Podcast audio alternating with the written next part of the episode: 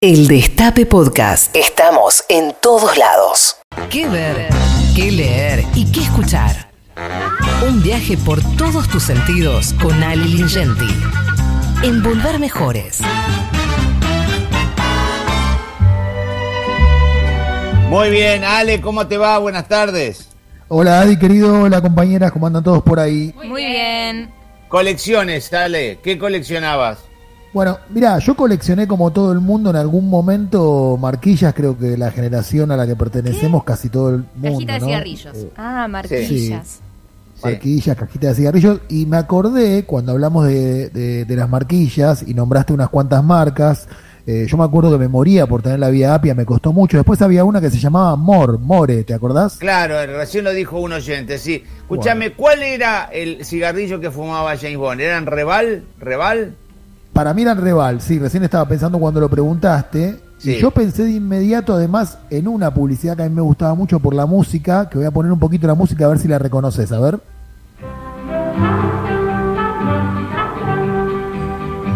Ah.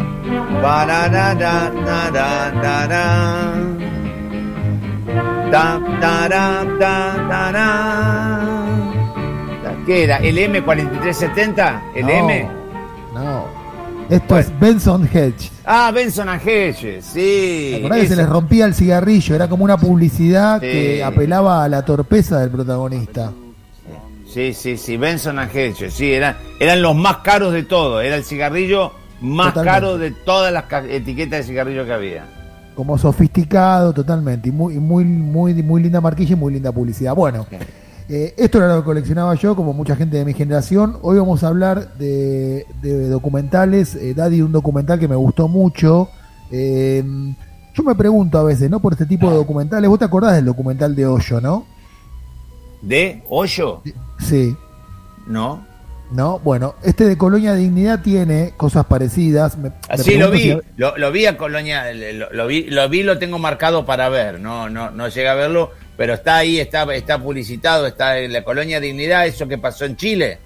Es excelente, eh, Ah. sí, es lo que pasó en Chile. A veces me pregunto si no es un poco de morbo lo que nos mueve a ver este tipo de documentales. Te voy a contar un poco la historia.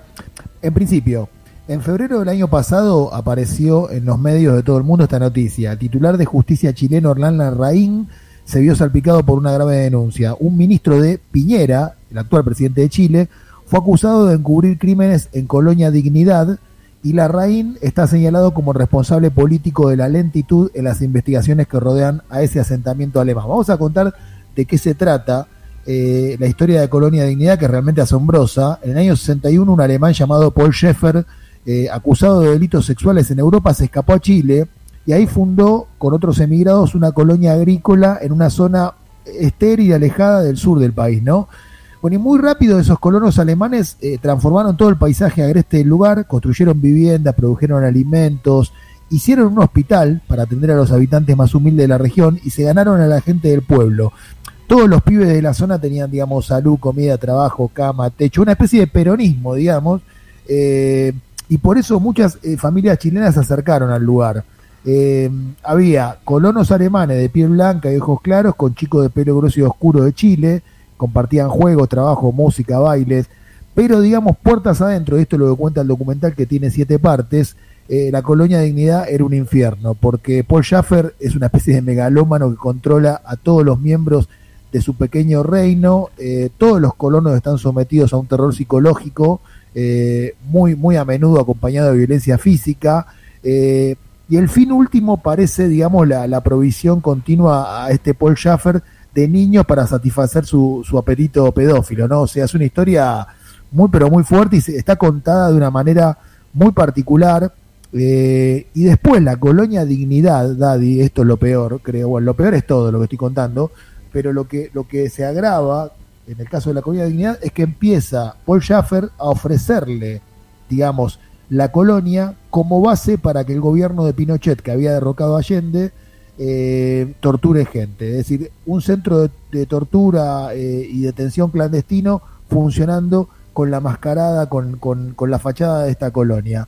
Eh, esto es mucho, parece mucho lo que estoy contando, pero es lo que se puede ver en este documental. Es una producción alemana y chilena sobre una idea de un documentalista chileno llamado Christian Leighton.